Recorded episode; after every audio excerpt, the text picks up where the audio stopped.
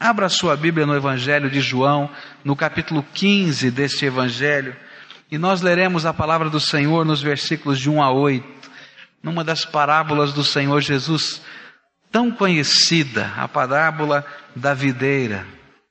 E nós queremos aprender com esta mensagem do Senhor Jesus. Evangelho de João, capítulo 15, versículos de 1 a 8. Essa parábola foi dita por Jesus aos seus discípulos quando eles saíam do cenáculo para o jardim das oliveiras na noite em que Jesus seria preso. Logo depois que ele celebrou a ceia do Senhor, ele convidou os seus discípulos a irem com ele ao jardim para orar. E foi justamente no caminho entre o cenáculo, o lugar daquela intimidade mais profunda de Jesus com seus discípulos e o jardim da oração, o jardim da agonia, onde ele estaria aguardando a sua prisão, sabendo de tudo que iria acontecer. Justamente neste caminho ele profere esta parábola. Alguns acreditam, alguns estudiosos acreditam que Jesus foi motivado a dizer esta parábola pela visão da grande videira dourada que se projetava da entrada principal do santuário. E ele passando por ali a caminho do jardim, vendo aquilo, ele então começou a proferir essa parábola. Não sei se é verdade ou não é, mas pelo menos é uma figura bonita. Jesus a caminho, ele vai dizendo aos seus discípulos.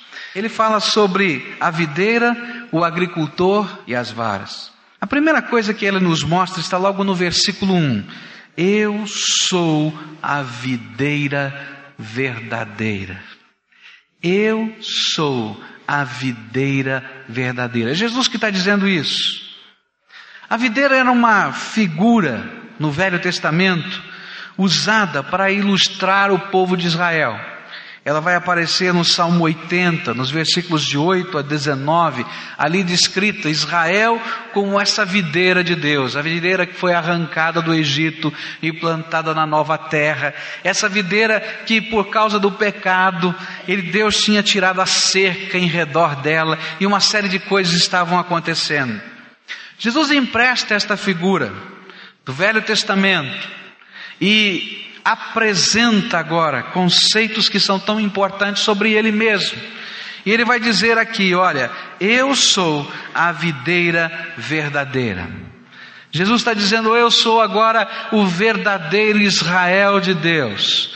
Eu sou aquele que recebe de Deus agora a condição de colocar em ação todas as promessas antigas e novas que Deus está fazendo com o seu povo. Eu sou a videira verdadeira, genuína, o único mediador e bendito Senhor entre Deus e os homens. E esse é o primeiro ensino. Não existe outro meio que nós possamos ter comunhão com o Pai a não ser através de Jesus. E esse é um dos ensinos básicos dessa parábola. Ele vai colocar isso de várias formas diferentes. Aquele que está em mim, eu vou estar nele, e nós dois juntos vamos estar no Pai, porque o Pai está em mim. Ele usa muito esse jogo de palavras para dizer: olha, há comunhão. E só há um jeito de ter comunhão, e só tem uma videira que é verdadeira. E eu sou essa videira verdadeira.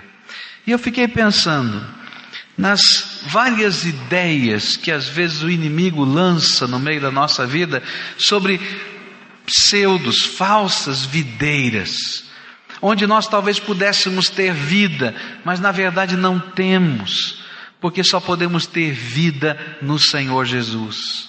Ao longo da história, e justamente no tempo do Senhor Jesus, uma das grandes artimanhas que o inimigo estava usando para que Israel não conhecesse a videira verdadeira que vinha do Pai, que era o Senhor Jesus, era um profundo sentimento de religiosidade. É incrível como isso acontece. Às vezes o sentimento de religiosidade se torna um grande obstáculo para que nós vejamos o verdadeiro Deus. E esse era o problema de Israel.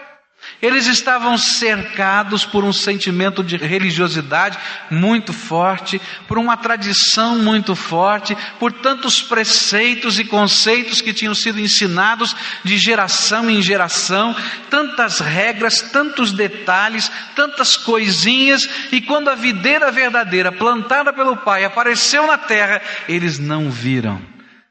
E ao contrário, continuaram como que varas enxertadas sobre uma falsa videira e que não podiam produzir os frutos de Deus, porque não reconheceram a videira verdadeira do Senhor.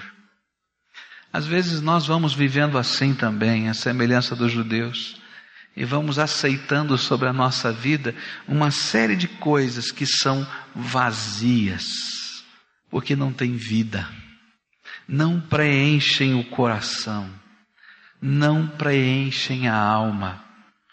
E a gente às vezes fica procurando alguma coisa que possa preencher o coração. Uma das coisas impressionantes do Velho Testamento é o livro de Eclesiastes. Durante muito tempo eu não conseguia entender o livro de Eclesiastes. Eu não podia entender alguns conceitos que aquele livro apresentava. Até um dia que eu entendi que aquele era o testemunho de alguém. E durante aquele livro a gente tem que olhar todas aquelas palavras como testemunho do pregador. E ele estava dizendo: Olha, eu tentei achar razão e sentido para a minha vida em muitas coisas diferentes. Eu tentei na sabedoria, na ciência, eu tentei no trabalho, eu tentei no poder, eu tentei na vida cheia de, eh, de busca de prazer, eu tentei em tantas coisas diferentes, mas descobri que tudo era vazio, vazio de vazio, e a minha vida estava vazia. E então eu descobri que um dia tinha que prestar contas ao Deus verdadeiro da minha vida. E ele termina dizendo: Lembra-te, jovem, né? lembra-te do teu Criador nos dias da tua mocidade, porque eu perdi a minha vida buscando algo que tivesse sentido e descobri que não era verdadeiro. Meus queridos, quando o Senhor Jesus diz: Eu sou a videira verdadeira, Ele está batendo nessa tecla para os seus discípulos e para nós. Há muitas coisas que parecem que têm seiva, que parecem que alimentam, que parecem que satisfazem o coração, mas não são verdadeiras, não são genuínas, são falsas. E às vezes a gente gasta grande parte da nossa vida enxertados a essas coisas. E de repente a gente vai descobrir no final da vida, às vezes, que o coração continua vazio, que a alma continua vazia, que os sentimentos continuam confusos e nós precisamos buscar a videira verdadeira que é Jesus. Nada o substitui, nem tradição religiosa, nem os ídolos, nem o ativismo, por mais que seja bom o meu ativismo, eu estou fazendo boas coisas, nada substitui o Senhor Jesus. Um dos problemas que eu vejo na igreja de hoje é que às vezes nós sabemos destas coisas, mas não mergulhamos para dentro da videira. Eu tenho orado por um avivamento de Deus, e vocês sabem disso. Porque uma das coisas maravilhosas que acontecem no tempo de avivamento na nossa vida é que a nossa vida fica centrada, apaixonada pelo Senhor Jesus. A gente não quer outra coisa a não ser estar aos pés dele. A gente não quer outra coisa a não ser abraçá-lo. A gente não quer outra coisa a não ser ouvi-lo. A gente não quer outra coisa a não ser que as nossas mãos sejam para a glória dele, que os nossos lábios sejam para a glória dele, porque a gente sente o gosto, a vida fluindo por nós, a vida da videira que passa pelas varas. É por isso que Jesus disse: Eu sou a videira verdadeira. Como eu preciso de Jesus, videira verdadeira. E esse era o sentimento que o Senhor Jesus queria que estivesse dentro de nós. A segunda verdade que esse texto me apresenta fala sobre o Pai. Jesus é a videira verdadeira, fora dele não tem vida. Nenhuma vara vai poder dar fruto, dá folha, dá flor, não tem jeito. Nós precisamos estar nele, enxertados nele. Mas a segunda verdade que esse texto me apresenta tem a ver com o Pai. E nesta figura que o Senhor Jesus apresentou, o Pai é o bom agricultor. É alguém que sabe como trabalhar com a videira, que gosta disso, que se envolve com essa videira. E para ser um bom agricultor em qualquer lugar do mundo, ele tem que trabalhar com uma finalidade. Ele tem que produzir resultados. Ele tem que produzir fruto. Nenhum bom agricultor vai ter uma parreira de uvas que não dá uvas. Nem vai ter um campo de soja que não tem produção. Nem vai ter um campo de milho que não dá milho. O bom agricultor é medido pela quantidade da sua produção. Como ele tem trabalhado essa terra, como ele tem trabalhado a planta que está sendo semeada, como essa planta tem produzido, e o bom agricultor é medido justamente pela quantidade dos frutos. E é isso que o Senhor Jesus está nos dizendo. O Pai é o bom agricultor.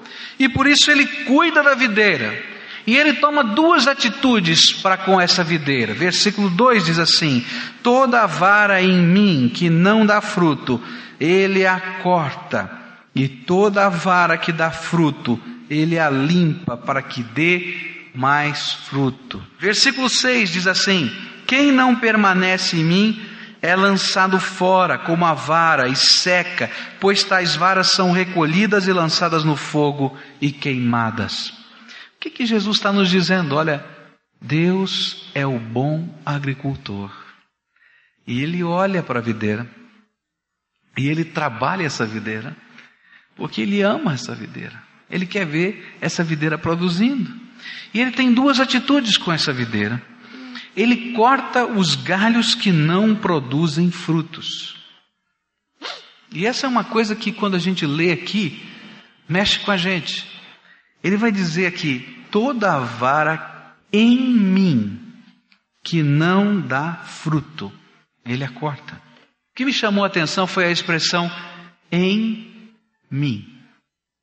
Não é uma vara que está jogada no chão, nem é uma vara que está partida, mas é uma vara que a gente olha e aparentemente está ligada à videira, está completamente ligada, a gente não pode ver rachadura nenhuma. Mas o Senhor está dizendo: olha, não está dando fruto, por isso já morreu, e não tem lugar aqui. Há galhos mortos, que aparentemente estão ligados ao tronco, mas não são capazes de produzir nada. Olha, existem pessoas que parecem estar unidas ao Senhor Jesus que parecem estar ligadas ao Senhor Jesus, que às vezes estão até no meio do povo de Deus, mas o agricultor, o bom agricultor que é o Pai, os conhece e sabe que estão mortos, e por isso ele corta, ele corta o galho morto. Ele assim faz, porque esses galhos são inúteis, imprestáveis, eles só consomem as energias da videira. Eles não permitem que essa videira seja mais forte e mais produtiva. Ao contrário, eles são um ônus, um peso, uma sangria no meio dessa videira. Galho morto que Deus corta. Eu me lembro de que alguns anos atrás nós estávamos muito impactados com uma igreja no interior de São Paulo, uma igreja que estava morrendo. E essa igreja então pediu socorro. E ela pediu lá na Convenção Batista do Estado de São Paulo que alguma igreja maior pudesse ajudá-los. E eles precisavam se levantar. E naquele tempo eu não entendia muito bem estas coisas de que essa parábola estava dizendo.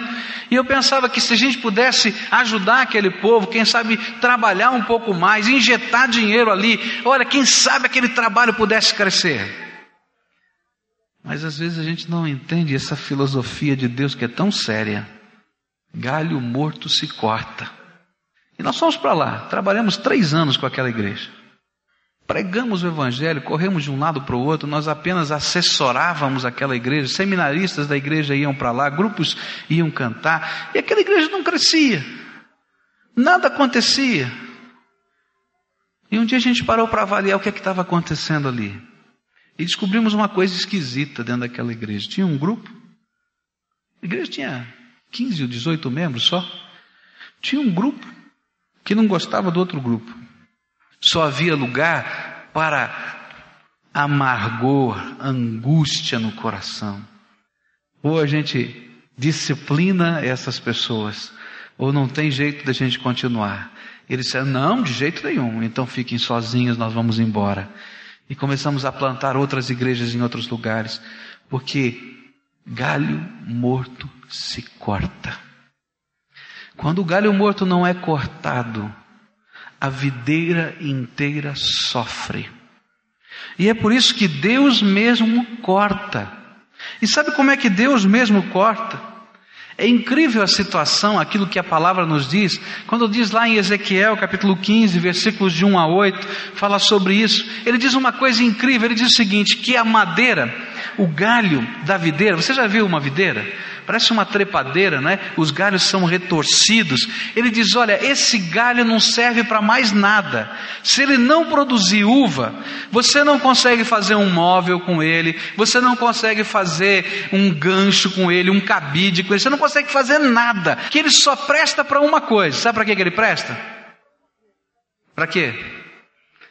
Fogueira. Você tem que fazer fogo com ele. Só presta como combustível para o fogo.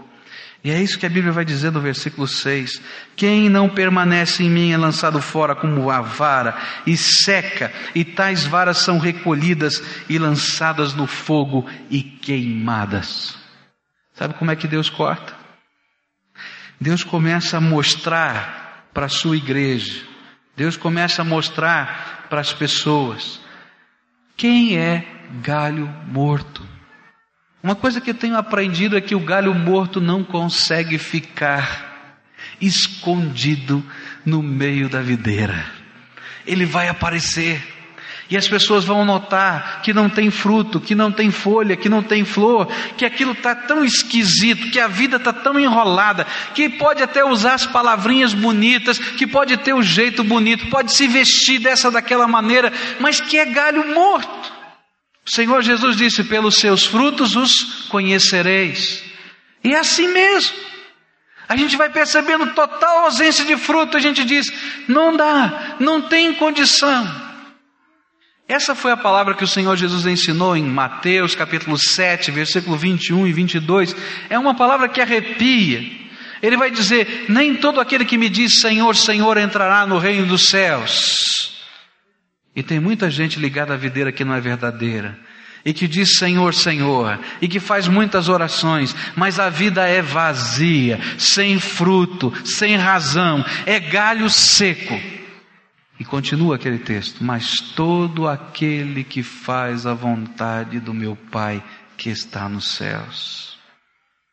Só tem um jeito da gente estar vivo na videira é quando nós estamos tão ligados a Jesus que nosso prazer é servi-lo, honrá-lo, obedecê-lo, transformando até a nossa vida, deixando o Senhor mudar nosso temperamento, a nossa palavra, a nossa atitude, os nossos valores, a nossa visão, porque se nós não deixarmos o Senhor fazer isso na nossa vida, nós somos um galho seco que não presta para nada, que precisa ser cortado e que Deus, o Pai, o bom agricultor, vai dizer e vai revelar e vai publicar, para que todos percebam de que é galho morto. 1 João capítulo 2, verso 19 diz assim: Saíram dentre nós, mas não eram dos nossos porque se fossem dos nossos, teriam permanecido conosco, mas todos eles saíram para que se manifestasse que não são dos nossos. Quando o Pai corta, Ele está revelando à sua igreja que estas pessoas nunca foram videira. Ele está revelando à igreja que esse, usando uma outra parábola do Senhor Jesus, é o joio que o inimigo lançou no campo de trigo. Mas uma coisa a gente aprende, que não dá para ficar muito tempo joio no meio do trigo, nem vara morta na videira, porque o Pai mesmo manifesta o seu juízo e corta, ele revela os pecados. O que é que o Senhor está fazendo com a tua vida? O que o Senhor quer fazer com a tua vida?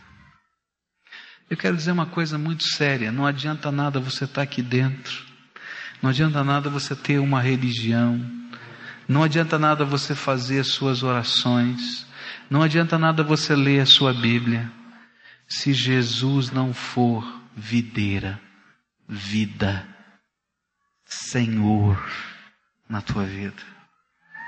Se você não tiver ligado a Ele totalmente, completamente, se o poder dele não tem autoridade, porque você não dá para transformar a tua vida, os teus valores, se você não aceita se submeter, então vou dizer uma coisa para você. Você é galho morto, que Deus vai cortar. E galho morto não presta mais para nada, a não ser para o fogo. E a ideia que está aqui, meus queridos, é que muitas pessoas vão levar susto no dia do juízo de Deus. O que o Senhor vai dizer usando o texto de Mateus 7: Nunca vos conheci. Porque só tem um jeito de conhecer Jesus, é deixar Jesus ser Senhor na nossa vida, entrar, tomar o lugar, dirigir, controlar e transformar a nossa vida. A segunda atitude que esse texto mostra para a gente do Pai é que ele limpa aqueles que produzem fruto. Diz o verso 2: Toda vara em mim que não dá fruto, ele corta, e toda vara que dá fruto, ele a limpa para que dê mais fruto, mais fruto ainda. Ele está preocupado que esse fruto seja abundante na nossa vida. Ele poda, e a palavra que está aqui limpar é podar. Ele tira o que não presta, ele santifica a nossa vida.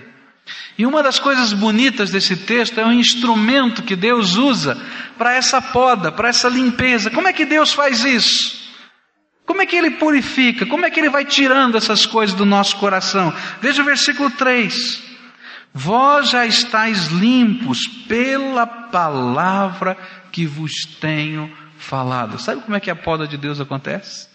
A poda de Deus acontece pela palavra de Deus. O instrumento cortante que o Pai usa é a palavra de Deus, que é mais afiada do que espada de dois gumes, que entra dentro do nosso coração, divide até o espírito e a alma, que é tão unido. Ele vai lá no meio da gente e vai trabalhando essas coisas. É o instrumento cortante do Pai a palavra de Deus, a palavra viva do Senhor Jesus, a palavra que está nas Escrituras, que a gente vai colocando para dentro do nosso coração e vai se transformando em referencial de vida. E à medida que esse referencial de vida vai nos norteando, Deus está fazendo limpeza, está tirando coisas e acrescentando outras. À medida que nós vamos permitindo que esta palavra de Deus norteie a nossa vida, estamos sendo podados e limpos. Mas toda vez que resistimos à palavra, nós estamos permitindo que a produtividade desse fruto da graça de Deus diminua na nossa vida. Deus tem valores na Sua palavra para a nossa vida. Deus tem alvos na Sua palavra para a nossa vida. Deus tem pureza para implantar, que vem da Sua palavra para nós. Ele trabalha a nossa mente e o nosso coração, e o que Ele quer é que a nossa mente e o nosso coração estejam cheios da Sua palavra, para que através da palavra de Deus nós possamos decidir as coisas da nossa vida. Uma das grandes tentações da nossa vida é enchermos a nossa mente com tantas coisas que não sejam a palavra de Deus. E às vezes, na hora de tomarmos as decisões da nossa vida, a nossa vida está confusa. Não sabemos o que fazer, não sabemos como agir, porque a nossa mente não está cheia da palavra de Deus. Quanto ao mais, irmãos, tudo que é verdadeiro, tudo que é honesto, tudo que é justo, tudo que é puro, tudo que é amável, tudo que é de boa fama, se há alguma virtude, se há algum louvor, nisso pensai. Filipenses capítulo 4, versículo 8. Às vezes a gente semeia um monte de coisa que vai nortear as nossas ações e as nossas palavras aqui na mente. Mas quando a gente semeia a palavra de Deus, as nossas ações são podadas, limpas pela palavra de Deus. Você vai perceber na tua vida que às vezes você fecha os seus olhos e a tua mente está cheia de coisas que passam rapidamente, mas rapidamente com os seus olhos fechados. Já percebeu isso? Você fecha o teu olho você aquelas cenas vêm rapidamente como relâmpagos, com os seus olhos fechados. Eu tenho buscado de Deus que quando fecho os meus olhos, as cenas que apareçam sejam da palavra de Deus, para que a palavra de Deus esteja me limpando, me purificando e me mostrando alguma coisa nova do seu amor. Eu quero aprender com essa palavra a como adorar o Senhor Jesus, a como ter comunhão com Ele, a como resolver problemas. E quantas vezes eu vou lá para o meu momento de oração, tranco a porta do meu quarto, digo, Senhor, estou ansioso, estou angustiado, eu não sei como agir. E é nessa hora que Deus vai me falando pela Sua palavra. É nessa hora que a palavra de Deus vai podando. Por que, é que você está com medo? Confia. Você não sabe que eu estou no controle. E aí os versículos da palavra vêm voltando. E o Senhor vai me mostrando. É justamente nessa hora que cenas gostosas da palavra de Deus voltam e elas vão nos purificando. Senhor, qual é a decisão? Como é que eu vou agir aqui? E o Senhor vai mostrando na palavra que já foi semeada. Ela volta sobre o nosso coração como a limpeza, a orientação, a graça bendita de Deus. A limpeza que produz fruto é deixar a palavra de Deus, desse justo Deus, mudar os nossos pensamentos e as nossas ações. Isso produz fruto, fruto que é digno do Senhor. Como é que está a tua vida? Quando você fecha os teus olhos, quais são as cenas que vêm? Quem sabe seja do último filme de terror que você assistiu, né? Mas tem coisa melhor. Deixa a palavra de Deus fluir sobre a tua vida porque ela limpa, ela orienta, ela é o instrumento cortante do Pai que purifica o galho. A última coisa, fala sobre as varas. E aqui uma figura que nos apresenta verdades impressionantes sobre o que é ser verdadeiramente cristão. E a verdade mais impressionante desse texto é que não podemos ser verdadeiramente cristãos se não estivermos completamente, intrinsecamente ligados ao Senhor Jesus. Essa é a base de todo o texto. Verso 4: Permanecei em mim e eu permanecerei em vós. Como a vara de si mesmo não pode dar fruto se não permanecer na videira, assim também vós, se não permanecerdes em mim. Eu sou a videira, vós sois as varas.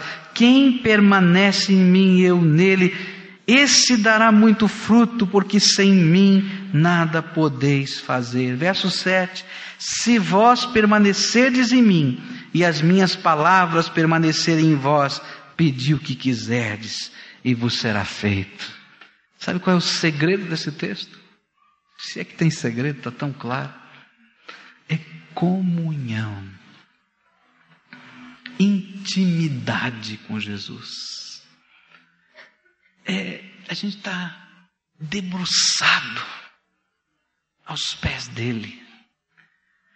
É Jesus não ser apenas aquela figura distante na história. É não é ser apenas a figura da religião. Não é aquela imagem de Jesus crucificado e pregado no Calvário.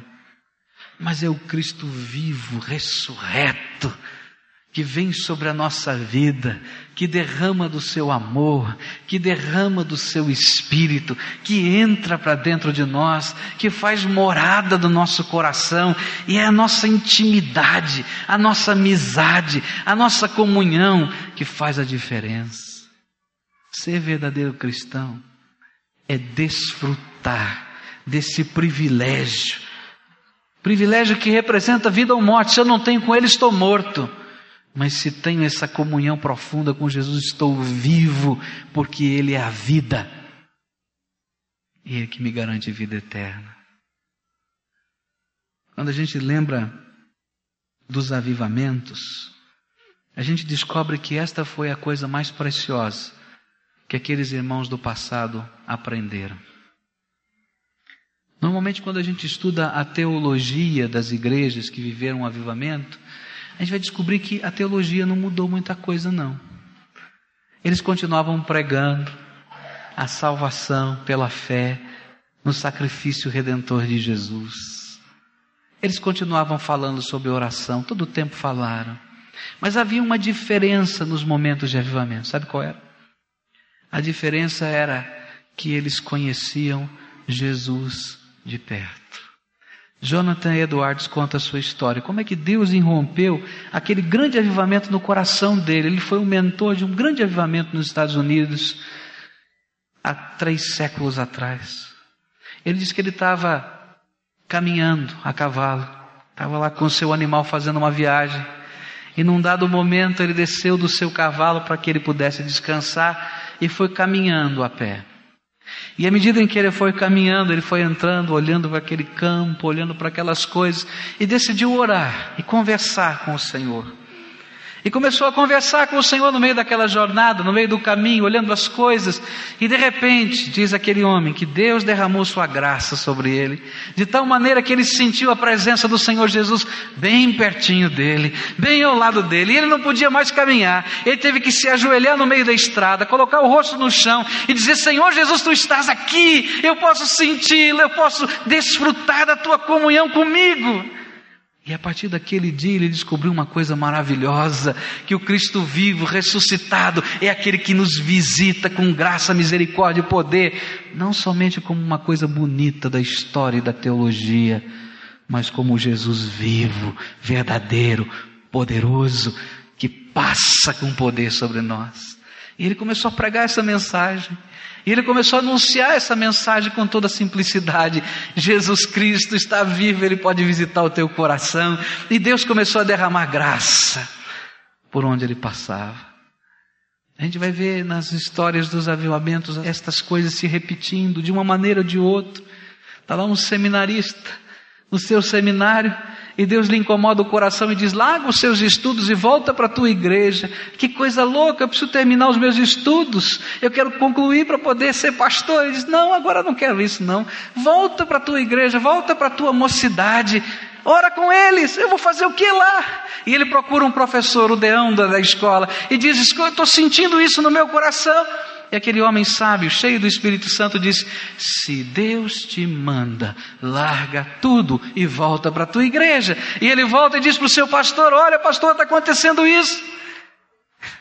E o pastor diz: Eu não entendo bem, mas se Deus te manda, então faça uma reunião de oração aí.